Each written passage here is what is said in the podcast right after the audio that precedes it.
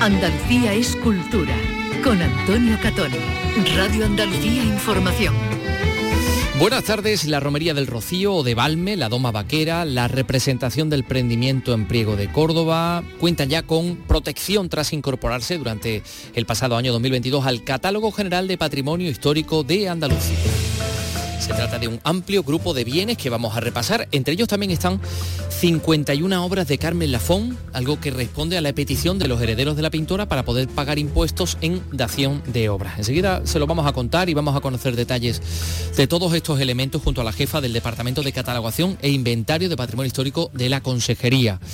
Y más cosas, lo más reciente, el desempleo para los artistas en paro. Vicky Román lo acaba de aprobar el Consejo de Ministros, ¿no? Buenas tardes, Vicky. Hola, buenas tardes. Pues sí, para acceder a esta prestación por paro bastará haber cotizado la mitad de los 360 días que se exigen hasta ahora.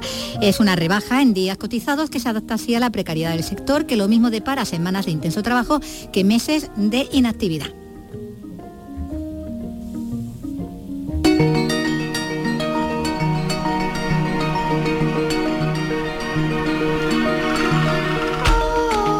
Sonora de Avatar porque hoy se celebra en Los Ángeles la gala de entrega de los Globos de Oro. Eh, Vicky, vamos a decirlo juntos, se trata de la, La antesala antesala de de los Oscars. Oscars. Sí, señor, porque si no lo decimos eso no... No tiene gracia. Como que no, sí. Les vamos a hablar efectivamente de la pugna entre Avatar y los Fabelman, claro, pero no es óbice esto para que nos olvidemos de un cineforum único que se desarrolla, que se va a desarrollar durante este año en la Universidad de Jaén y que tiene por título El libro me gustó más. Así que fíjense. Bueno, y hablando de libros, traemos la novela con la que debuta el sevillano Antonio Guisado, ¿no, Vicky? Sí, lo hace publicando en la serie policíaca de Ciruela su novela La Muñeca, donde equilibra el terror a lo Stephen King con el género policía, con un relato que se ambienta además aquí en Andalucía, en Rota. Y una novedad editorial también sobre la explosión que asoló Cádiz en 1947 y que dejó 150 víctimas mortales. Hay nuevas revelaciones en este libro del que también les vamos a hablar. Bueno, comenzamos con la realización de Don Miguel Alba y la producción de Don Ryan Gosto. Andalucía es cultura. Con Antonio Catón.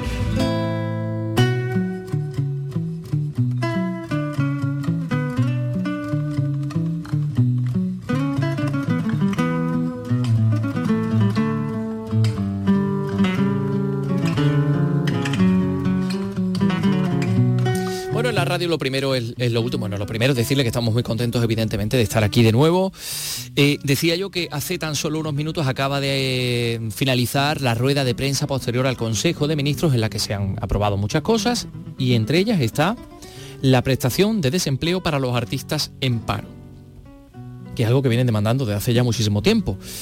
Eh, también la compatibilidad entre el cobro de la pensión de jubilación y cualquier actividad artística. También hemos oído hablar, por ejemplo, Vicky, de muchos escritores que han dicho... que no podían después "Bueno, seguir vamos a ver". escribiendo porque Claro. perdían la pensión. Mm. El gobierno responde así a la reivindicación del sector cultural frente a esos periodos de inactividad que afectan a menudo a, a sus profesionales. Eh, igual tienen muchísimo trabajo, Ujú, que, no igual se encuentran con los brazos nunca. cruzados y el teléfono no suena. Bueno, la prestación del paro para los artistas y los demás trabajadores del sector cultural responde, como estamos diciendo, a esa larga reivindicación, venía de antiguo, venía de, de décadas atrás, como señalaba la, la vicepresidenta, ministra de Trabajo, Yolanda Díaz, al término de la reunión de- del Consejo de Ministros, el primer Consejo de Ministros de, de este año. Es un día eh, muy especial. Hay muy, pocas, muy pocos países que cuenten con esta protección y España ahora mismo da un paso adelante. Y sobre todo, si me permiten, hoy los protagonistas y las protagonistas son las gentes trabajadoras de la cultura. Llevan muchísimos años. Las normas que estamos modificando traen causa de una norma del 85. eh, por tanto, llevan muchísimos años movilizándose y reivindicando lo que hoy eh, aprobamos. Bueno, para acceder a eh, la prestación por paro Sí, bastará... ¿Qué es lo que hay que hacer? pues bastará haber cotizado la mitad de esos 360 días que, que ahora se exigen. La rebaja en los días cotizados se adapta, ¿no? A la, está adaptada a la precariedad de- del sector que comentábamos, que, que lo mismo de para esas semanas de intenso trabajo que, que meses de, de inactividad en las que no hay ningún ingreso. Para paliar eso, bueno, pues eh, se ha acordado en estas medidas eh, que explicaba Yolanda Díez, que detalla mejor, ¿no? Como con las modalidades para poder acogerse a- a ese paro. A pesar de una relación con carácter de intermitencia, van a tener protección social y van a poder seguir eligiendo el modelo que, prefieran. Con 60 días de cotización podrán acceder en un plazo de 18 meses podrán acceder a una prestación de desempleo eh, por mm, un total de 120 días o pueden elegir un sistema de, mm, desempleo que eh, minora la necesidad de cotizaciones a 180 días, a diferencia del régimen ordinario, y todo ello en un plazo de seis años. Bueno, el Real Decreto con, esta medida permitirá también que los artistas jubilados puedan percibir su pensión y a la vez los derechos de autor y, los ingresos que les depare cualquier otra actividad artística, de forma que ya no se dé esa incompatibilidad la que decíamos antes, ¿no? Y que había llevado a la protesta de, veteranos escritores, ¿no? Eh, que se encontraban con que no era compatible el cobro de, de, una pensión, con seguir escribiendo. Conseguir escribiendo, exactamente. También se ha aprobado otra medida que se reclamaba desde el sector cultural, que es eh, el crear una cuota especial para sus autónomos que tengan ingresos por debajo de, de los 3.000 euros. Bueno, pues eso es lo que se ha aprobado en el Consejo de Ministros, acaba de terminar esa rueda de prensa. Y, aquí tienen los datos y aquí tienen la información, una vez que ha terminado, pues se la, transmitimos y se la entregamos aquí en este, en este espacio. Eh, ya estaremos pendientes también un poco de las reacciones que dice la gente de la cultura, que dice la gente del arte sobre este asunto que, eh, bueno, pues entendemos que es una buena noticia para, para ellos. Enseguida vamos a hablar de, vamos a echar la vista atrás, porque en Andalucía hay, eh, digamos, un marco normativo que permite proteger determinados bienes culturales, ya sean bienes muebles, bienes inmuebles, patrimonio documental, patrimonio bibliográfico, actividades de interés etnológico. Ese Marcos es el catálogo general del patrimonio histórico andaluz y durante este año 2022, tanto en los servicios centrales de la Consejería de Turismo, Cultura y Deporte como en cada una de las delegaciones que hay en, cada una de las capitales de provincia pues se ha venido trabajando y se han incluido en ese catálogo un montón de elementos. Y de todos ellos les vamos a hablar porque hay algunos ciertamente curiosos. Son las 3 y 7 minutos. De lunes a viernes a las 4 de la tarde tienes una cita con el flamenco. Los conciertos y festivales, los recitales, los homenajes, las citas imprescindibles de este arte genuino de nuestra tierra. La mejor selección de nuestra fonoteca. Portal Flamenco de lunes a viernes desde las 4 de la tarde con Manuel Curao. Radio Andalucía Información.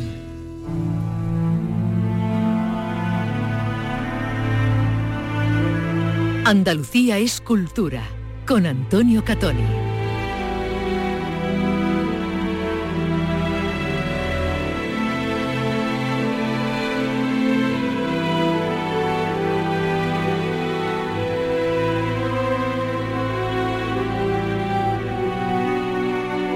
Pues como les hemos adelantado, la Consejería de Turismo, Cultura y Deporte ha protegido a lo largo del pasado año 2022 pues, un montón de, elementos, de bienes que están incluidos ya en el Catálogo General del Patrimonio Histórico Andaluz. Em, en este catálogo tenemos que hablar de tres figuras de protección. Podríamos ir de menos a más. El inventario general de bienes muebles, el bien de catalogación general y el máximo nivel de protección que es el bien de interés cultural, es decir, el BIC, de lo que tanto hablamos en eh, los medios de comunicación. Bueno, pues vamos, por ejemplo, como inventario general de bienes muebles tenemos 51 obras de Carmen Lafón. También el arte sacro de las iglesias de Santo Domingo y de San Mateo de Lucena, el de la Cofradía de la Oración en el Huerto de Córdoba y el de la Hermandad de la Exaltación de Sevilla. Ahora, como VIC, el cuadro de San Pedro Penitente, del que también hemos hablado un montón en este programa, el de los venerables de Sevilla, de Murillo, eh, ligado a la Fundación Focus Abengoa, en fin, ya saben ustedes. Es bien de interés cultural dentro del catálogo general como VIC. También como VIC, el nuevo fuero de Baza, de Granada, que es un documento emblemático del siglo XVI, tenemos que hablar también eh, en el capítulo de bienes inmuebles, eh, eh, como Vic, el puente de Arroyo Limón y manantial de la Fuente de Abajo de Santo Alaya del Cala de Huelva, la decimonónica Plaza de Toros de Almería, la parroquia de Santa María de Sorbas, también Almería. Se incorporan a este catálogo también actividades de interés etnológico, por ejemplo, la representación del prendimiento de Priego de Córdoba o la romería, la romería de Valme de Dos Hermanas. Y bueno, ya se han incoado expedientes, es decir, que ya están protegidas otra serie de elementos. Vamos a ellos. La Doma Vaquera de Andalucía, la Cetrería en Andalucía, el yacimiento arqueológico de Ocuri, que está en Ubrique, en Cádiz, la obra de Santa Catalina de Alejandría, también de Murillo, por cierto, procedente también de Focus Abengoa, aunque ya la tiene la Junta y la hemos, y la hemos presentado y, hemos hablado de ella. Hablamos también de la romería del Rocío. Se ha incoado también expediente de la cantería de mármol de Macaela en Almería, de las danzas rituales de la provincia de Córdoba.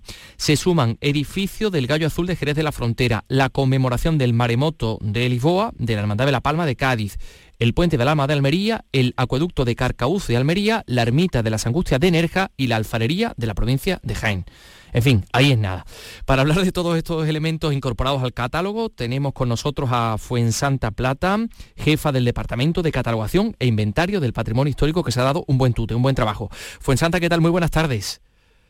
Hola, buenas tardes.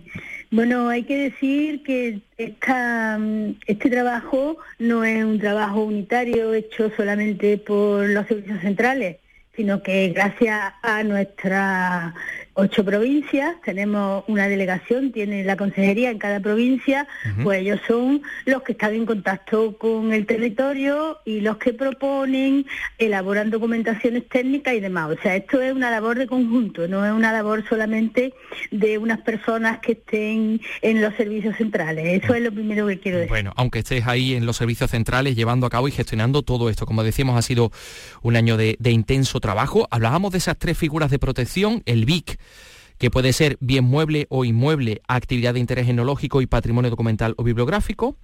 Las mismas categorías que el BIC puede tener bien de catalogación general y, sin embargo los bienes de inventario general eh, solo pueden ser bienes muebles, documental o bibliográfico. Bueno, ¿qué diferencias aportaría que uno de estos bienes protegidos de los que hemos hablado sea BIC o sea bien de, catalogación general? Porque las, o sea, las características de ese bien protegido en estas dos categorías son las mismas, ¿no, Fuensanta?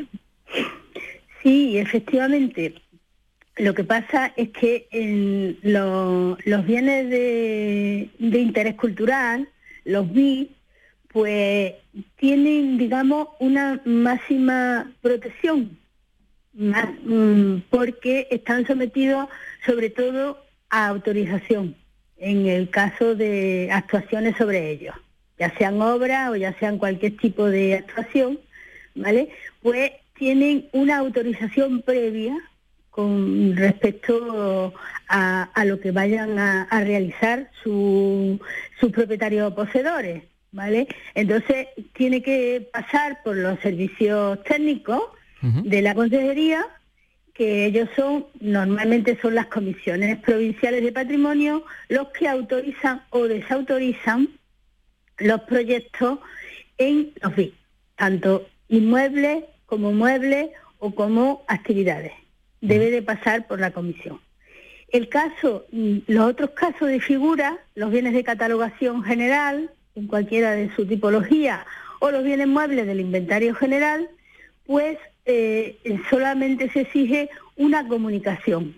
O sea, el proyecto tiene que pasar, lo ve la, la, la Administración Cultural, Mm, y si está de acuerdo, pues mm, no, no, no, dice nada, no, no tiene que hacer autorización. es una simple comunicación de que se le, mm, se le se va a intervenir sobre los bienes. Bien, bien. Eh, para, e, para ejemplificar. en el caso de que la, la Administración Cultural no esté de acuerdo, hace puede hacer unas recomendaciones. Ya os digo, en los dos casos. En el caso de, de, los bienes de catalogación general y en los bienes de inventario general de bienes muebles. Bien, eso quiere decir que, por ejemplo, si hablamos de las romerías, que en este año 2022 tenemos dos romerías ya incorporadas como BIC, una que se ha incoado el expediente, que es la del Rocío, y otra que ya está terminado, que ya es BIC, que es la romería de Valme de Dos Hermanas.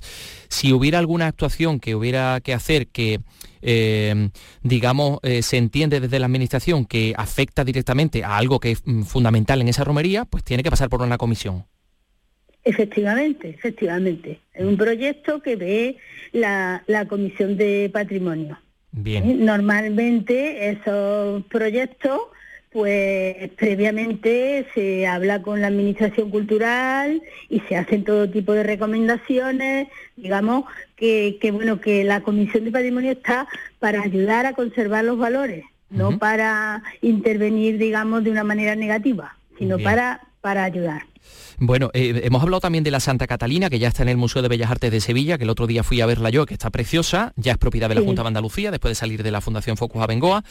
El San Pedro Penitente, que también está en la misma sede, ha sido declarado también VIC durante este año. Esto significa que, hombre, es el nivel máximo de protección, pero mm, eh, digamos que la categoría de VIC no eh, elimina la posibilidad de que el San Pedro pueda salir de Sevilla, ¿no? No, no porque es un bien mueble. Cuando los bienes muebles eh, se vinculan a un inmueble, entonces eso sí, de alguna manera los adscribe directamente a esos inmuebles y no se pueden mover según la ley. ¿Vale? En este caso, el San Pedro, eh, su vinculación más directa, desde luego, es con el Hospital de los Venerables, porque ahí fue donde fue donado ¿vale? Una vez que se creó el hospital y ahí estuvo y de ahí se lo llevaron los franceses. Que también es Vic, ¿no? El hospital. Que, también es Vic. Bien. Pero, ¿qué ocurre? Que como se lo llevaron los franceses, gracias a la Fundación Abengoa, vuelve a, a territorio español y vuelve a Sevilla, pero cuando se declara el Hospital de los Venerables, no está San Pedro ahí. Y entonces se declara con una declaración antigua, con la ley del 33, ¿vale? Entonces aquella ley no, mm, no tenía recogido el que a los inmuebles se le pudieran vincular bienes muebles, ¿vale? Tampoco entornos, claro, es la ley del 33. Entonces, lo, lo, suyo, lo lógico, es que el San Pedro Penitente esté vinculado al Hospital de los Venerables, para el que de alguna manera mm, fue eh, desde casi el primer momento en que se erige el hospital pues está esa obra allí. ¿no? Claro, o sea que desde las herramientas que tenemos en la administración autonómica, la única posibilidad de hacer que ese San Pedro no salga de los venerables es volver a abrir el expediente de VIC de los venerables y vincularle el San Pedro. Efectivamente, efectivamente. Bien, bien, bien, bien. Eh, ¿Cuál ha sido, Fuensanta, el más trabajoso de todos estos expedientes? Alguno que otro conozco yo, por ejemplo, el de la alfarería de Jaén, que me parece magnífico, precioso, pero en su opinión, ¿cuál ha sido el más, el más trabajoso? Bueno, digamos que mm, trabajoso eh, cuando nos planteamos el proteger un, bien o varios bienes, normalmente no un solo bien, sino siempre es un compendio de bienes, pues hacemos un esfuerzo, mm, yo diría que un poco titánico, por poder eh, coger mm, todos sus valores, ¿vale? Y protegerlos, describirlos y darlos a conocer. En definitiva, las inscripciones yo creo que sirven para eso, para la protección y para el conocimiento, ¿no? La información de la ciudadanía. Entonces, eh, si tú quieres hacer un expediente bien, un expediente donde no te deje atrás ningún valor y demás, pues todos son un poco dificultosos. Pero claro, el patrimonio inmaterial, eh, como mm, digamos es el patrimonio que ha llegado a la protección, a la legislación más tardíamente, también es el patrimonio mm, de lo más sensible, mm, es el más identitario, pues yo creo que a ese hay que poner especial cuidado, ¿vale? Especial cuidado porque hiere mm, muchas sensibilidades, está diciendo mucho de sentimientos, está muy relacionado no digo que el patrimonio inmueble o el patrimonio mueble no esté también relacionado, porque digamos, por Dios, de la, las figuras devocionales, ¿no? Y demás. Pero cuando se está describiendo una tradición, se está describiendo una fiesta, se está describiendo un ritual, un oficio, ¿vale? Creo que, que hay que poner, bueno, pues todos los medios a nuestro alcance para que quede mm, eh, totalmente bien definido y desde el punto de vista de las personas que, lo sienten, que lo protagonizan y demás, pues también, ¿no? Según, bueno, UNESCO, además mm, nos obliga, eh, según la Convención de 2003, a que sean las comunidades protagonistas, las personas protagonistas del patrimonio inmaterial, los que intervengan en sus figuras de protección, en sus expedientes de protección. Entonces, en este caso, pues claro, tenemos que contar con una comunidad bastante ingente, ¿no? Entonces yo los bienes del patrimonio inmaterial eh, los, veo que son mm, un poco más, digamos, más difíciles si queremos hacerlos bien. Mm. Y ahí está ese ejemplo de, la alfarería de Jaén que, voy a recomendar a todos los oyentes que lo, que lo busquen porque es realmente muy muy interesante. No sé si, bueno, no sé si está ya publicado el de la alfarería de Jaén, porque está incoado, esto significa que ya está protegido, aunque no esté terminado el expediente, ¿no? No, sí, pero la incoación sí ha salido ya en el boletín oficial. Pues eso hay, que, buscarlo y hay que disfrutarlo. Como un montón de cosas. Son cincuenta y tantos talleres los mm. que han entrado dentro de la alfarería. Mm, magnífico. Hay, hay otro asunto del que yo quería preguntarle, porque e, es ciertamente curioso. Las 51 obras de Carmen Lafón, que ya están protegidas, que están incorporadas como al inventario general de bienes muebles, ¿eh? dentro del catálogo, pero con esta figura de, inventario general de bienes muebles. Estamos hablando de cuatro dibujos denominados La Viña, 26 unidades de esculturas eh, que son expuertas cargadas con uvas, las pinturas a carbón denominadas expuertas con uvas y expuertas vacías 2, Em, Parra en otoño, Estudio de cielos para el techo de San Telmo, que son 19 piezas diseñadas para el Palacio de San Telmo entre 2009 y 2011.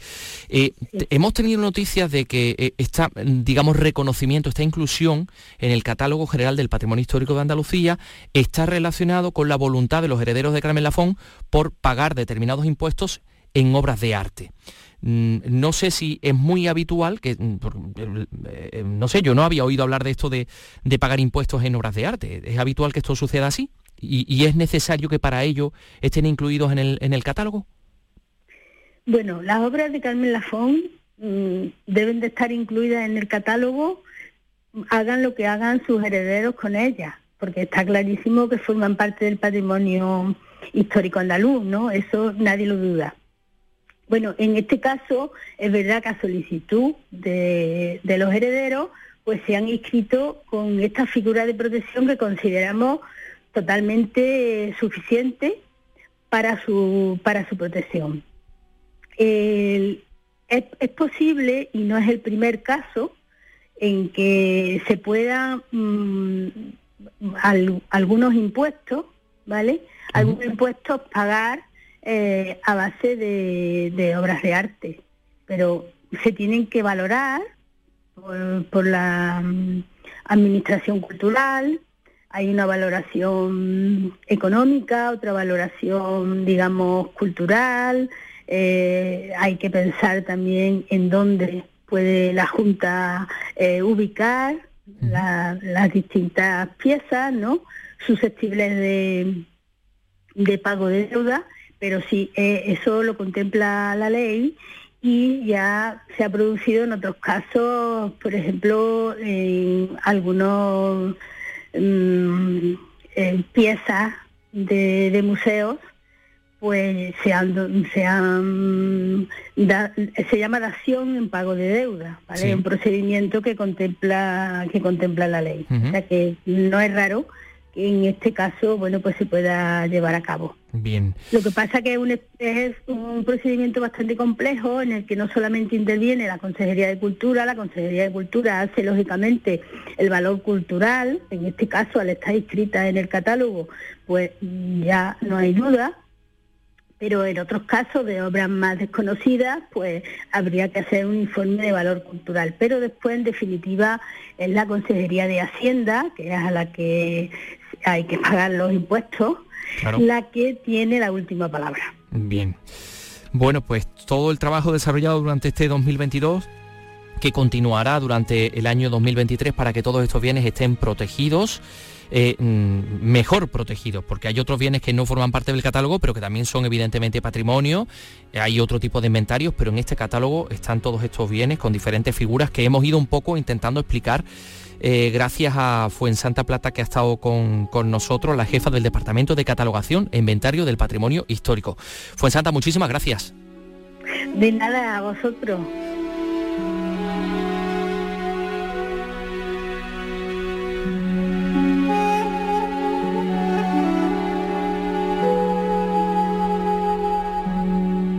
En la revista de Radio Andalucía Información tienes el repaso a la actualidad del día. La última hora, conexiones en directo, información especializada, música. Tu programa de tarde en Radio Andalucía Información es La Revista. De lunes a viernes, desde las 5 de la tarde, con Beatriz Rodríguez. Radio Andalucía Información. Andalucía es cultura. Radio Andalucía Información. Con Antonio Catoni.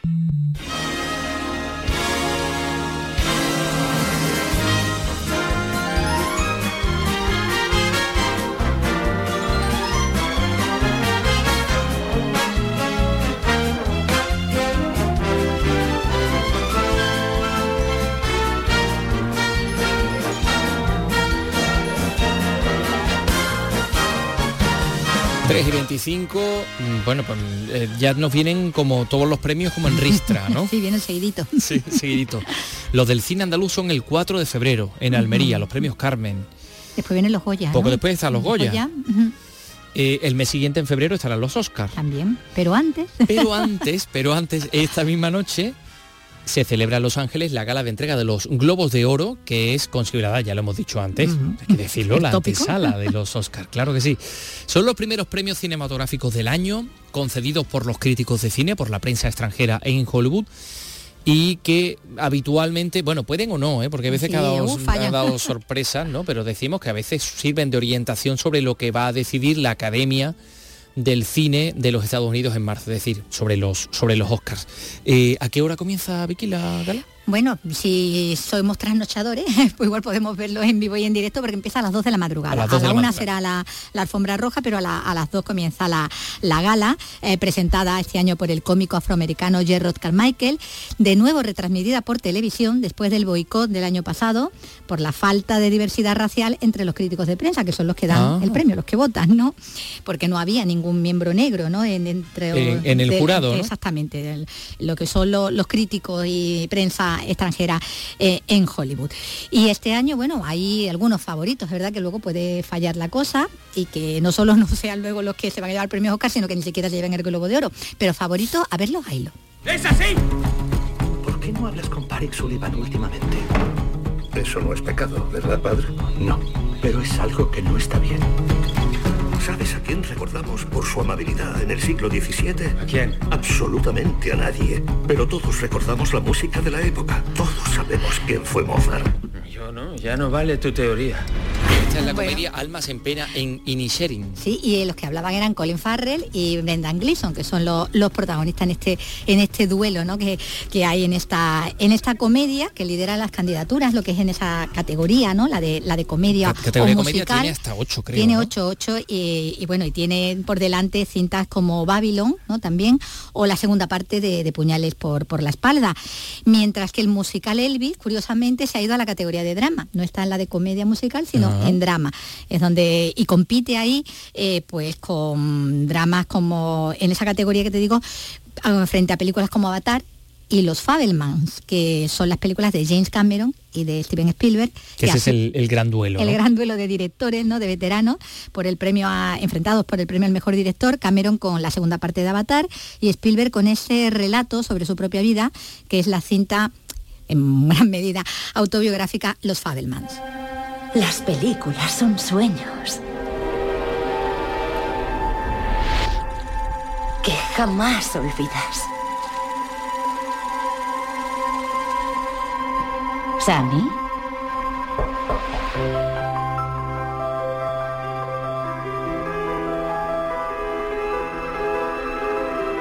Bueno, es mm, el niño es el, el espejo ¿no? del propio Spielberg, ¿no? Y de esa fascinación por, por el cine, ¿no?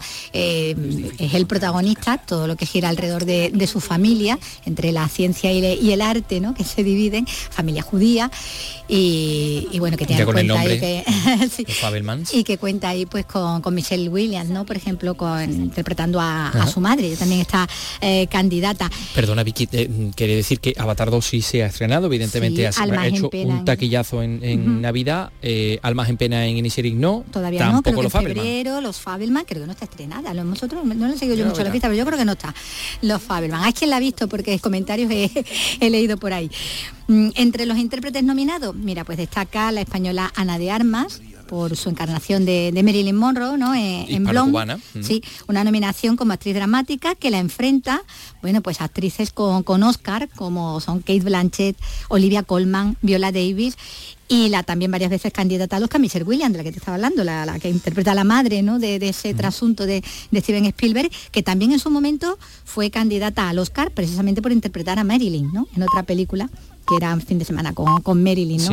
Así que Ana de Armas tiene ahí esa contrincante. Como actores de drama, pues los favoritos, Brendan Fraser, Hugh Jackman o Bill Nighy. En, comedia destacan las candidaturas de las actrices Emma Thompson y, Margot Robbie, las de los actores Daniel Gray, Adam Driver, Colin Farrell, por la de las almas en pena, ¿no?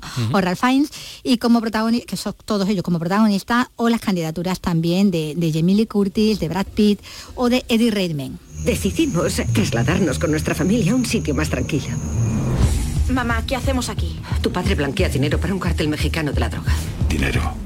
Y mis 5 millones de dólares. Alguien va a morir. Sí, porque todo lo que estábamos contando era en cine, lo que se refiere a esto cine. Es televisión. Pero esto ya entramos en televisión y hay Ozark, que es lo que estaba sonando, Colegio Abbott o Euforia.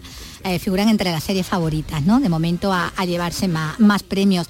destacan también las nominaciones de, intérpretes aquí en el apartado televisivo tan veteranos, ¿no? Como, como Kevin Costner, como Jeff Bridges, como John Turturro o como Laura Linney, ¿no? Por esa serie Ozark que estábamos escuchando antes. Bueno, no sé, también ahí está la, candidatura de Bob Oderki, que parece que puede ser este año, porque después de tantas temporadas de Bitter Call Saul, eh, pues todo el mundo quiere que le terminen dando un globo de oro ¿no? a, este intérprete. O, otros como tan queridos como Steve Martin y Martin Short, que con la serie aquella, aquella comedia Solo Asesinatos en el edificio, pues también están ahí entre los candidatos. Oye, ¿cuándo fue lo de la bofetada de...? Mm? Eso fue los Oscar. ¿Fue los Oscar? Sí, a la de la de Will Smith, eh, Exactamente. Will Smith, sí, sí, sí. Ah, no, yo eh, claro, pero yo no sé por qué yo tenía la idea de que era como un escenario así más cercano, como el de los globos de oro. No, ya, ya lo he confundido. fue, los Oscar, que luego le dieron el Oscar a Will Smith. Sí. A continuación, después del guantazo. Es verdad, es verdad. Oye, por cierto. Él lloraba, mm, lloraba. Que de dicho que los Fabelman se estrena en España el 10 de febrero. Ve, estábamos que 10 de febrero. A mí se me ha pasado. Sí, sí. bueno, dicho queda. Eh, gracias, Vicky. Oye, no, no, pero espérate, porque esto, esto de lo que te voy a hablar tiene algo que ver con lo que has contado porque bueno, pues ya hemos hablado de esa taquillera película Avatar 2, pero es que hay un dibujante andaluz, cordobés, Miguel Ángel Ruiz, que ha dado vida a esos personajes en un cómic que ha supervisado el propio equipo de arte del director de cine James Cameron, ¿sí? Antonio Postigo nos da más detalles. La obra se publica el próximo 23 de enero y forma parte de tres tomos que contextualizan y complementan la película Avatar 2, El sentido del agua. En el cómic han participado tres dibujantes andaluces, el sevillano Joe Galindo, el malagueño Agustín Padilla y el cordobés Miguel Ángel Ruiz, al que escuchamos. Avatar mueve mucha gente, mueve muchas fans, de las películas que más ha recaudado, tanto la primera como la segunda, y evidentemente hay unos seguidores que ya van también a mirar el cómic porque quieren enterarse más de ese mundo. En el caso del joven dibujante cordobés, su obra ya era conocida, sobre todo en Estados Unidos, con el cómic Morgana Le Fay, en el que la protagonista, la bruja Morgana, va acompañada del mono Séneca, que viste la camiseta del Córdoba, y es que Ruiz, donde puede, inserta la iconografía de su ciudad natal. Sí, bueno, ahí ha participado junto a otros dos andaluces, el sevillano Joe Galindo, el malagueño Agustín Padilla, eh, pero en fin, eh, el cordobés ya, ya había hecho cosas interesantes y que habían tenido muy buena acogida en los Estados Unidos con ese cómic Morgana del que nos ha hablado Antonio Postigo. Eh, dicho esto, y hablando de cine, porque vemos al argumento cine, hay un, un cine club que, que, me parece una idea fantástica. Vicky, ¿cuántas veces ha salido del cine diciendo Mm, me gusta más el libro. me quedo con el libro, para lo que han hecho, para lo que han hecho me quedo con el libro. ¿Qué, ¿Qué pasa? sí, sí, pero pasa muchísimo. Bueno, pues fíjate, ese es el título. El libro me gustó más de este Cineclub Universitario de Jaén del año 2023. Eh, bueno, van a tener tres cintas basadas en obras literarias y a la salida, pues evidentemente supongo que le preguntarán a quienes vaya a ver si te quedas con el libro o no. Estamos hablando del padre, fantasías de un escritor y el acontecimiento. Y bueno, pues eh, en definitiva yo creo que se trata de poner de manifiesto las relaciones que a veces son difíciles entre el cine y la literatura. Susana Aguilar ha podido hablar eh, incluso con el coordinador de este, de este ciclo. Eh, Susana, cuéntanos, Jaén. El acontecimiento, la película basada en la novela de la premio Nobel Annie Ernaux, ganadora del León de Oro en Venecia el año pasado, sobre la problemática del aborto en la década de 1960.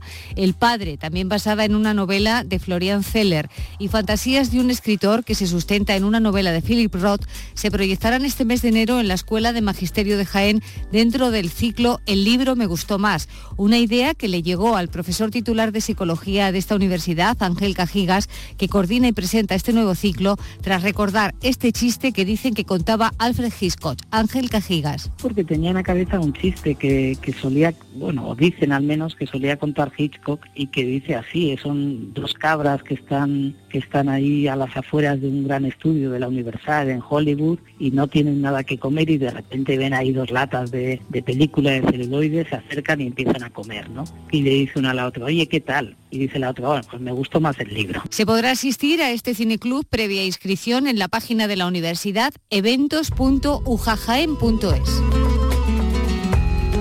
interesada tú en Philip Roth, porque te gusta Ay, sí, mucho. que a mí me gusta mucho, sí. Philip Roth mucho. Pero en el cine no. Habitualmente no eso te iba a preguntar, ¿se han- te- ¿estás satisfecha con la forma en la que han llevado al cine algunas de sus novelas? Prefiero, me quedo con los libros. Te quedas con los libros, te, te voy a pesar de tener a veces elencos muy buenos, ¿eh? A Anthony Hawking, eh, creo que era en la de.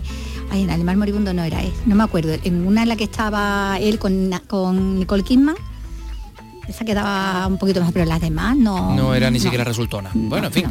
Pues fíjate, nos vamos a quedar en Jaén para hablar de cine desde otro punto de vista, para hablar de cortometrajes, porque la decimoprimera edición de ese concurso de cortos rodando por Jaén está en marcha. Hasta el 20 de abril se pueden presentar en la Diputación Provincial las propuestas de guion para este certamen. El objetivo ya sabemos que es promocionar la provincia como escenario cinematográfico. Escuchen a Ángel Vera, el diputado provincial de Cultura. durante un fin de semana, previsto en principio para los días 3 y 4 de junio, en diferentes localidades, los ocho equipos finalmente seleccionados y tras completar un taller de formación, podrán realizar su cortometraje en función del proyecto elaborado, que entre otras cuestiones, obligatoriamente, deberá de contar al menos con un 35% del rodaje en exteriores, de alguno de los 30 municipios de nuestra provincia seleccionados. Pues habrá que echar un vistazo a las bases porque bueno el premio el primer premio está dotado con 3.000 euros. La distribución del corto eh, va a ser eh, por festivales nacionales e internacionales cosa que también es muy interesante para los creadores. Así que ya lo saben hasta el 20 de abril se pueden presentar las propuestas de guion. Y, vamos con teatro el festival de teatro de Málaga eh, que pone en escena esta noche en el Cervantes Atra Bilis. Es una comedia salvaje de la joven productora Dos Hermanas 14 y bueno, estamos hablando de un certamen que cumple 40 años con una programación dividida en, dos ciclos y este primero pues se va a celebrar hasta el 5 de febrero. Alicia Pérez en Málaga nos da más detalles. Carmelo Gómez, El Brujo o Las Niñas de Cádiz están entre los intérpretes convocados en algunos de los 46 espectáculos y 67 funciones programados también en un segundo ciclo que se celebra entre el 24 de abril y el 4 de mayo. Kitty Mamber y Miguel Reyán recibirán este año el premio Málaga de Teatro y esta tarde es el turno de la comedia Atrabilis. La actriz Nuria González. personajes crueles, desgraciados, eh, que, que- que- que solamente inyectan, em, digamos, pestilencia al ambiente. Es, es una cosa negrísima, pero te estás riendo a la vez. Es un poco contradictorio todo. En el Echegaray la apuesta es Carne, una obra que cuenta la historia de un chaval de 19 años que vive desde hace dos en un sótano y que se dedica al sexting, grabaciones porno que sube a OnlyFans y videollamadas sexuales que hace con sus clientes.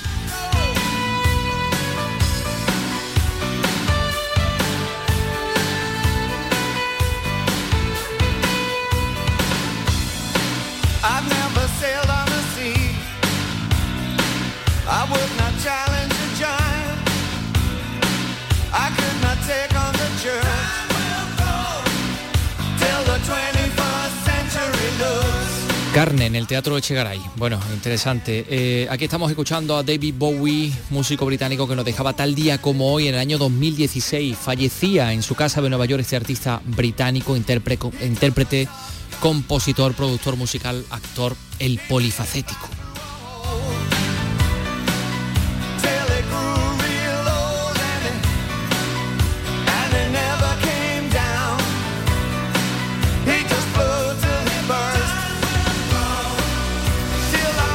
Queríamos recordarlo, eh, aunque fuera unos, unos segundos. Enseguida vamos a escuchar a Antonio Guisado, que nos va a presentar, que ha venido para presentarnos su, su primera novela.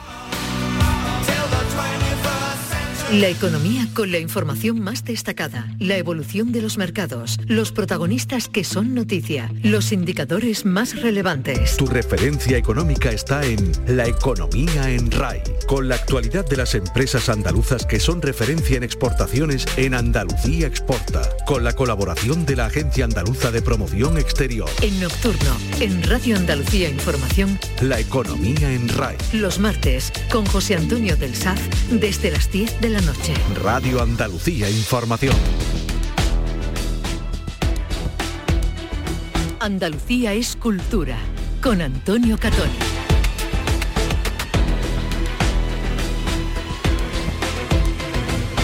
Noche de tormenta, un grupo de niños, una muñeca en el fondo de un vertedero y una desaparición que va a marcar la vida de todos ellos durante años hasta la edad adulta, en la que los fantasmas de ese pasado enterrado reaparezcan con sed de venganza. Pues eso es lo que encontramos en La muñeca del sevillano Antonio Guisado, que acaba de publicar en Ciruela, en la serie policíaca. Hola Antonio, ¿qué tal? Bienvenido. Muchas gracias. Bueno, llegas con esta, con esta novela que decimos un thriller, ¿no? Por lo que estamos contando, que tiene también sus elementos ahí de terror, porque, bueno, no sé, son tus géneros favoritos, ahí están tus referentes a la hora de escribir. Pues sí, supongo que sí, que cuando uno mm, se dedica a escribir, pues como no puede otra- de otra manera, tiene que tirar de lo, de lo que ha leído antes, porque es imposible hacerlo de otra manera. Si es que la escritura se hace con lecturas, ¿no? Siempre, si no hay una lectura previa. Bueno, también una trama negra, ¿no? Tenía eh, una novela anterior a la que además aquí hace algunos que otros guiños, ¿no? Sí, eh, tengo una novela anterior que fue autopublicada y donde, donde bueno, uno de los personajes que en aquella novela es secundario, pues toma más, más protagonismo en, en este caso. Bueno, estamos hablando de, de una investigadora, bueno, y no estamos adelantando demasiados Sí. acontecimientos, que va a tener que, que trabajar en el caso, ¿no? Que es que se va a plantear a partir, bueno, de- del inicio ya de, de esta historia que tiene, bueno, lo dice, ¿no? En la, en la contra de, la novela, lo dice la, la editorial, hay una influencia ahí de, de Stephen King, de, de Mm, se pueden encontrar también, no sé, de Sé lo que hizo el último verano, de, de Anabel, ¿no? Para aquello de, de la muñeca, ¿no? Ahí hay mucho todo lo que conforma ¿no? Eh, la, la memoria también de, de un autor, ¿no? Sí, eh, bueno, como hemos dicho antes, pues claro, influencias tiene que haber de, de algún escritor en concreto, pero bueno, de King más allá de que, de que es un grupo de amigos el que comienza toda esta historia, como, como hace King en muchas de sus novelas, no creo que haya excesivo, excesiva influencia más allá de eso. Bueno, se inicia el relato en primera persona, porque es el relato de, de uno de los protagonistas, de Daniel, aunque luego ya va a cambiar a, a la tercera, se retomará esa primera persona en otro momento más, más avanzado. Eh, era importante también ponerse en la cabeza ¿no? de uno de, de los personajes, ¿no? Y que lo contara, contara su historia, ¿no? O por lo menos desde su perspectiva, ¿no? Sí, realmente para mí el- el- la manera más cómoda de contar una, una historia es en primera persona. Pero sí es verdad que hay veces que la, que la historia misma necesita Claro. que es que bueno que, que haya una tercera persona porque eh, lo que se llama un narrador omnisciente Claro, o bueno, otra manera de contar la historia porque porque uno no lo puede saber todo, claro. Evidentemente. Bueno, la pandilla eh, es, el, es el núcleo ¿no? de, de la historia. Mm, También lo es la amistad, la amistad em, entendida de una manera o de otra, incluso una amistad traicionada o, o- o que se perciba como tal. Está la infancia, ¿no? En unos años en los que además se quedaba para jugar en la calle, se salía al campo, se salía al descampado, al vertedero, ese puntito guni, ¿no? De esas pandillas sí. que estábamos diciendo antes, ¿no? Que podían salir del ámbito más, más reducido, ¿no? Y más de la casa, ¿no? Sí. Eh, Bueno, no había pantallitas, entonces Bueno, no, podían exactamente, irse a la no, calle. era todo más fácil. Eh, bueno, igual que antes, yo diría que sí, que eh, me resulta muy cómodo escribir, eh, no sé si de niño, pero sí de adolescentes, porque es un formato que, que, bueno, los niños lo admiten todo. Cuando somos adultos todo se vuelve más difícil y, y cualquier cosa que cuente se vuelve más inverosímil, hay que hilarlo todo mucho más fino. Pero, pero bueno, tratando de niños, la verdad es que se hace todo todo más fácil y, y- y, bueno, hay más donde jugar. Y además la ambientas en, en Rota. Tú eres sevillano, eh, ahí está Rota ambientando la historia. No sé si porque hay también un recuerdo infan- de la infancia ahí en Rota o ha sido una cosa así, mm, que no tiene nada que ver. Pues no, eh, mira, hemos hablado antes de King y, yo diría que es otra de las influencias que tiene King. cuando, bueno, yo he publicado ahora, pero como cualquier otra persona que escribe, imagino que llevo, yo llevo escribiendo desde la adolescencia y, y cuando escribía hace años, pues supongo que esto nos pasa a todos y sobre todo en España pasa mucho, eh, me daba por situar los escenarios muy lejos. Ah, De sí, hecho, incluso- americano, Sí, sí, sí, así que porque suena se- muy bien, ¿no? Suena muy bien, queda todo así un poco más, mm, no sé cómo decirlo, pero bueno. Sí, sí, como que parece que es que es lo que le pega, ¿no? es lo propio, ¿no? Eh, in- incluso tengo una novela media de hace tiempo que llegué a situar en, en la Antártida, que ya me fui lejos. Pero el caso es que leyendo a King, que, que en realidad yo él no lo descubro hasta hace pocos años, cuatro o cinco años, eh, porque mm, bueno, porque tenía esa, esa cosa que tienen los, escritores que venden mucho, de que muchas veces se cree que, que no tiene la calidad literaria, Sí, ¿no? que está reñido tiene comercial. y-. pero oye, resulta que me gusta y me doy cuenta de que King sitúa casi todas sus Mm. novelas en, en Maine, que es donde, donde él vive. Y, y jo, pues me dije, oye, Bien pues, más cerca, claro. Claro, y digo, ¿y ¿por qué no hago yo lo mismo? Y, y, oye, se- es todo muy- mucho más fácil, no hay que investigar tanto Claro. y, y se vuelve todo más, más fácil de contar. Y eso fue lo que me llevó a situarla en Rota. Pero no era un paisaje que esté relacionado con tu propia infancia, ¿no? No, tu, tu experiencia. No, hombre, yo Rota la conozco muy bien, también, exactamente. Sí, sí, he pasado mucho claro. verano en Rota, incluso, incluso la mili, la hice en Bien, Rota. vaya, de todo, no hubo, ¿no? Bueno, eh, mm, como dices, ¿no? La, está, eh, tiene ese protagonismo la infancia, más que la infancia, la, la preadolescencia ya, porque están lo- los niños rondándola. Eh, claro, aquí se está abordando la, la idea de si la, de si la infancia y esa falta de, de madurez, ¿no? Eh, disculpa todos los errores. Pues yo diría que sí y que no. No, no, porque, porque esos niños van a crecer, evidentemente, ¿no? no se van sí, a quedar siempre Sí, ahí. es verdad que todo lo que hacemos en la infancia nos influye, eh, no mucho, sino muchísimo en nuestra vida adulta y que la manera de resolver los problemas cuando somos jóvenes pues no es la misma que la Claro. que tenemos cuando, cuando somos adultos. y, y yo creo que bueno, esa es eh, una de las premisas por la que pasa todo después en el libro, porque realmente, eh, bueno, Sí, sería, sería difícil concebir algunas de las respuestas que, que se dan en el libro, ¿no? que, que tenemos cuando somos niños, que, que no, no eh, bueno, no actuamos de la misma manera, de la misma manera cuando somos adultos. Claro, pero es, una, es algo que se puede escribir como excusa y de hecho aparece en el libro, ¿no? Esa idea de que éramos unos niños, ¿no? Éramos muy pequeños, éramos muy jóvenes, eh, cómo vamos utilizando muchas veces esa... Claro, sí sirve un poco de disculpa ¿no? Exactamente, A, ¿no? a los hechos que ocurren en la novela, pero, pero bueno, es que la vida es así. Aunque haya un tiempo después, ¿no? Para, para actuar, para, para evitar el, el dolor también de los otros y el propio, ¿no? Porque vamos a ver cómo eh, esos errores, ¿no? De, de- de- de la infancia mm, van, a, van a pesar en la, en la vida adulta, ¿no? De, de estos personajes 25 años después, porque hay un salto temporal. La novela está en, eso, en esos dos periodos, ¿no? Cuando son preadolescentes y 25 años más tarde. Exacto, sí, de hecho son, son seis niños y, y, bueno, en la novela se intenta plasmar cómo incide lo que les pasa en cada uno de, los de los niños, pues, bueno, y en cada una de las personalidades que ellos tienen. Los vamos a reencontrar, ¿no? Ya, como decimos, 25 años después de los hechos iniciales, en esas vidas adultas eh, que también se han visto separadas, ¿no? No solo por, por el tiempo, sino también pues, por ese peso que decimos, ¿no? De- del pasado, que aunque se quiera ignorar, como parece que ocurre, ¿no? En alguno de, de estos personajes, está ahí, ¿no? Y no, y no lo puedes apartar de, de un manotazo, ¿no? Sí, sí, hace, hace, bueno, lo decía hace poco, pero mm, es verdad que el pasado siempre vuelve. Lo, lo podemos enterrar, lo podemos esconder, lo podemos hacer con él lo que queramos, pero si no lo traemos nosotros mismos hay alguien que siempre nos lo trae de vuelta, más tarde o más temprano, eso siempre está ahí. Mm. Bueno, es un peso que, que vamos a ver también que no, que no es igual para todos, que algunos lo llevan peor. Ese, ese pacto ¿no? que hay entre todos ellos que evoca cosas diferentes, para unos un incidente, para otro una desgracia, para otro es, es el secreto ¿no? tan difícil de, de guardar. Como no todo el mundo reacciona igual, ¿no? que estén en unas circunstancias muy, muy similares. Todos estos niños tienen Pues sí, eh, yo supongo que es como la vida misma, pero realmente yo cuando, cuando empecé a escribir la novela, tú intentas definir a los personajes, pero, o al menos a mí me pasa, eh, cuando vas escribiendo, pues cada uno de los personajes va tirando Claro. hacia su propio lugar. Y, y yo realmente no, mm, pues casi no sé lo que va a pasar hasta que lo voy escribiendo, la verdad. Ellos mismos me van pidiendo tirar por uno u otro lado. por otro sitio. Bueno, los vamos a ver 25 años después, siendo todavía niños grandes, ¿no? Ellos mismos se pueden ver así. mm, Esa idea ahí de, de los adultos son mentiras, ¿no? Al Sí. final no se crece tanto, ¿no? Vamos a No, no. Esa, esa frase que incluí, de hecho está in- incluida en la novela, mm, la leí no hace mucho, bueno, no hace mucho. Sí, sí, pero cuando estaba escribiendo la novela, lógicamente, pero no recuerdo dónde la leí. y, me da coraje, pero es que no lo recuerdo.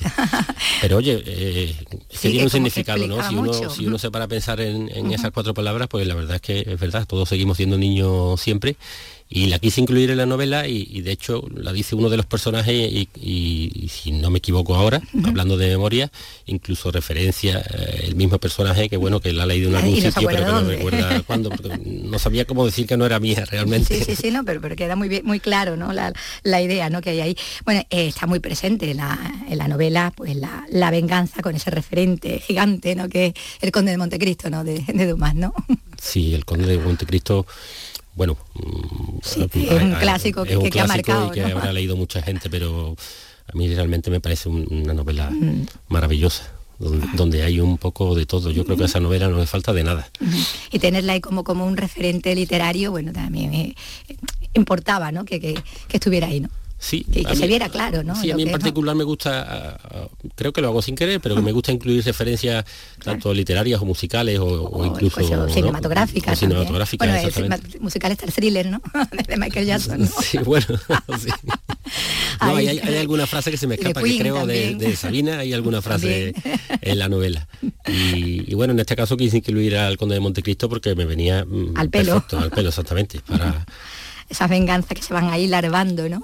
a lo largo de, años y que se convierten en un objetivo ya vital, ya no, ya no se ve otra cosa ¿no? Que, no, que no sea eso. ¿no? Y, no se para nadie a pensar bueno, que otras cosas han podido intervenir, ¿no? influir para que eh, se haya actuado de una manera o de otra. Bueno, está también la, ausencia, ¿no? ese sufrimiento alargado por, bueno, por la cobardía de uno o por la incertidumbre ¿no? para otros, ¿no? Ese, ese, vacío ¿no? que, que, llena tanto también aquí y que sufren algunos personajes ¿no? de, la novela. Sí. El tema de, no saber qué ha pasado, ¿no? De que haya una desaparición que no, a la que no se le ponga explicación, ¿no? Eh, lamentablemente... Que es algo que pasa. Exactamente, eso pasa mucho y muchas veces llora más la desaparición que, incluso la pérdida porque te genera un, vacío que no se puede llenar de ninguna otra manera, ¿no? Eh, es la incertidumbre lo que te deja a media, sin, sin poder continuar tu vida normalmente. Por eso aquí todos los protagonistas en el fondo van a, van a vivir una, una condena, ¿no? Cada uno a, a su manera, ¿no? más literal que otra. Sí, ahí influye la personalidad de cada personaje, pero, eh, es verdad que cada uno, pues bueno, tiene que continuar con su vida y, lo hace en función de, bueno, lo, que, de lo que la genética y, su entorno le pide, ¿no? Aquí hay uno de los protagonistas que tiene barcos, que adora el mar, y bueno, eso, eso conecta mucho contigo, ¿no? con tu personalidad, En el sentido que mm, tú lo dejaste todo por, tu pasión por el mar, ¿no? También, ¿no? Y te reinventaste un poco eso que se dice tanto, ¿no? sí, cambiar. Sí, sí, hombre, yo me he dedicado toda mi vida al sector comercial en uno u otro sentido, pero sí es verdad que descubrí el mar cuando en la mili que hemos hablado antes que hice en Rota, y, incluso me saqué el título este que hace falta para navegar, pero, pero bueno, no, ha sido hasta hace poco que he podido, eh, por ejemplo, tener mi propio velero, que es lo que a mí me gusta navegar. Eh, y hace unos años, pues bueno, mm, no sé cómo, uno va buscando su propio objetivo y, se me dio la oportunidad de, intentar encauzar mi vida hacia lo que me gustaba, porque ya es verdad que eh, todos pasamos nuestra vida haciendo, no sé, uno, la pasa trabajando en, una u otra cosa y, y la mayor parte de nuestra vida la pasamos trabajando. Entonces yo lo que intentaba es, bueno, ya que hay que trabajar y, tenemos tantas horas en el día, exactamente, pues que sea algo que guste y que, oye, que se disfruta haciéndolo. Y bueno, pues mira, de una u otra manera lo, he conseguido un poco, sí. y ahí has dejado, bueno, un personaje que, se, que, tiene sus barcos y que lo que le apasiona es, eso. Bueno, también está ahí un, hay un personaje que, tiene una pasión, en este caso, por el glorioso Cádiz, que no sé si eso también, bueno, tú que eres, que eres sevillano, ¿no? Pues era un guiño también, ¿ah, ¿no? No tenía nada que ver contigo. No, eso fue un pequeño truquillo, digamos, para poder después identificar A, ¿no? la persona. al personaje. Estábamos allí en Cádiz, pues... Pegaba, ¿no? Pues pegaba, sí. bueno, bueno, y están también, aparece hasta Canal Sur, que lo está viendo uno de los, de los protagonistas, ese, programa de tarde, ¿no? Con los ancianos jugando al Tinder en directo, ¿no? si te digo la verdad, no me acordaba. ¿eh? bueno, bueno, pero es cariñoso. Sí, sí, sí. la referencia. Bueno, volviendo a lo que decíamos antes de lo de tu pasión por, el mar eh, y después de, esta, de estas novelas con esta trama negra, eh, no sé si por ahí vas a encauzar tu, obra posterior o si el tema este del mar mm, no estaría también de fondo en alguna otra harías una historia no ahí basada o no, no, pues- allí. pues no, no lo no se te ha planteado no No, realmente, bueno, cada uno tiene una manera de escribir y yo realmente cuando escribo, mm, cuando empiezo a escribir una novela, no, no, no sé lo que va a pasar. Y de hecho esta novela, eh, cuando, cuando comencé a escribirla, yo pensaba escribir un relato y lo he contado alguna vez, eh, yo cuando era pequeño tenía una, una hermana y, y sigo teniendo, sí que tenía una muñeca ¿no? que tenía una muñeca de esta grande que había entonces. sí la Rosaura creo que se llamaba Exactamente. Y resulta que cuando yo me acostaba, dormíamos en el mismo dormitorio todavía porque éramos muy pequeños. Y la muñeca se quedaba dos palmos por encima mía y, y de verdad que, es que yo creía que la muñeca me estaba mirando por las noches y que me iba a coger. Total que yo todas las noches la volvía de espaldas a la muñeca y así dormía más tranquilo, ¿no? En, la, en mi cabeza de niño pequeño. Eh, cuando empecé a escribir esto, pues yo lo que pensaba escribir un relato, y, ese relato, claro. y pensando en un tema Ajá. sobre el que escribir, pues me acordé de la muñeca y, y- comencé a escribir. El caso es que después la cosa se alarga más de la cuenta y lo que era un relato se convierte en una novela, pero como digo, yo no sabía, no sabía lo que iba a pasar y de hecho incluso el final, pues hasta 20 o 30 páginas antes del final yo no sabía cerrado. cómo acababa la novela. Ajá, no lo tenía cerrado antes de No, no, no. Sí, es como dice, ¿no? Que es que esa ese inicio que, te que decíamos antes al principio, eh, en primera persona, el relato de, de Daniel, ¿no? De, de- de uno de, los, de esos niños, tiene eso, es que queda casi casi conclusivo, ¿no? Ese es el relato, ¿no? De ese encuentro con la muñeca y ese eh, tratar de, eh, de evitar, ¿no? Ese, esa presencia de la muñeca y lo que lo que ello conlleva, ¿no? Y a partir de ahí arranca la, el resto de la historia, ¿no? Pero que ahí hay una historia que sería un relato, ¿no? Ese, ese- primer capítulo, digamos, ¿no? Sí, lo sí, que es sí, llegar sí. hasta Sí, sí, sí, sí, es la novela arranca con una niña, porque, porque puse una niña en lugar Sí, de poner sí. a, un, a un niño que podía haber sido también. Y bueno, que no, que tiene una muñeca que no le gusta y que se decide a tirarle a un vertedero y por el camino se encuentra a un chaval, a un conocido del colegio al que le pide ayuda. Mm, bueno, después ya no puedo No- no contar lo podemos que pasa contarlo, en por el- eso no, no hemos podido contar apenas nada y vamos soltando ahí, porque claro, cuando se habla de, de novela negra, eh, de novela eh, policíaca, criminal, pues no se puede avanzar demasiado. No se debe de hacer con ninguna, pero con esto menos que nada. Bueno, pues muchísimas gracias Antonio Antonio Guisado por, mm, por esta visita y por traernos esta, esta novela, La Muñeca. Y bueno, esperamos verte con, con la siguiente. Y yo encantado de volver. Muchas gracias. A ti.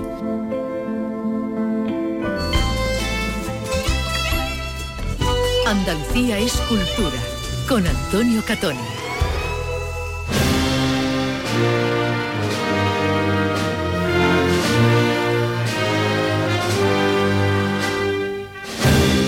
Solo unos segundos para contarles que la danza vuelve al Teatro de la Maestranza de Sevilla con uno de los ballets más icónicos de Europa, Le Ballet de Monte Carlo, la obra Romeo y Julieta, que es una de las piezas claves de su repertorio. Desde mañana, miércoles día 11, hasta el sábado 14 de enero, estamos hablando de un espectáculo con una versión joven y estilizada que desplaza el punto de vista del drama. En lugar de volver a la brecha que separa los capuletos de los montescos, el relato se adentra en el alma de un fraile cuyas buenas intenciones acaban provocando la muerte de los dos jóvenes. Bueno, ahí la protagonista es la bailarina Olga Smirnova, estrella del ballet Bolshoi, exiliada de Rusia por su rechazo a la invasión de Ucrania. Es la artista invitada de los ballets de Monte Carlo de 2023 y va a ser, va a encarnar a, Julieta. Y antes que estábamos escuchando a Turina, efectivamente, esto es música también de Turina, les hablamos de otro espacio de la ciudad de Sevilla, que es el Espacio Turina, que retoma su actividad tras el parón navideño con un homenaje a Falla de la Orquesta Bética de Cámara. Concierto de la formación contemporánea Arditti, Quartet y la joven Orquesta Barroca de Sevilla. 3 y 58 minutos.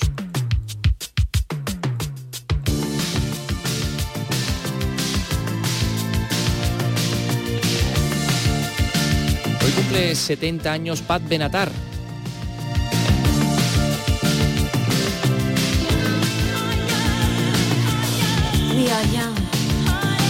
Cantante de rock de Estados Unidos, aquí numerosos éxitos, tuvo numerosos éxitos durante la década de los 80, como este Fire and Ice, Love is a Battlefield y, y, bueno, y un montón. Eh, la escuchamos y felicitamos con el mayor éxito de su carrera, que es este, con el que nos vamos a, a despedir, con We Belong. Mañana volvemos a las 3 de la tarde. Adiós, Vicky. Hasta mañana. Adiós, amigos.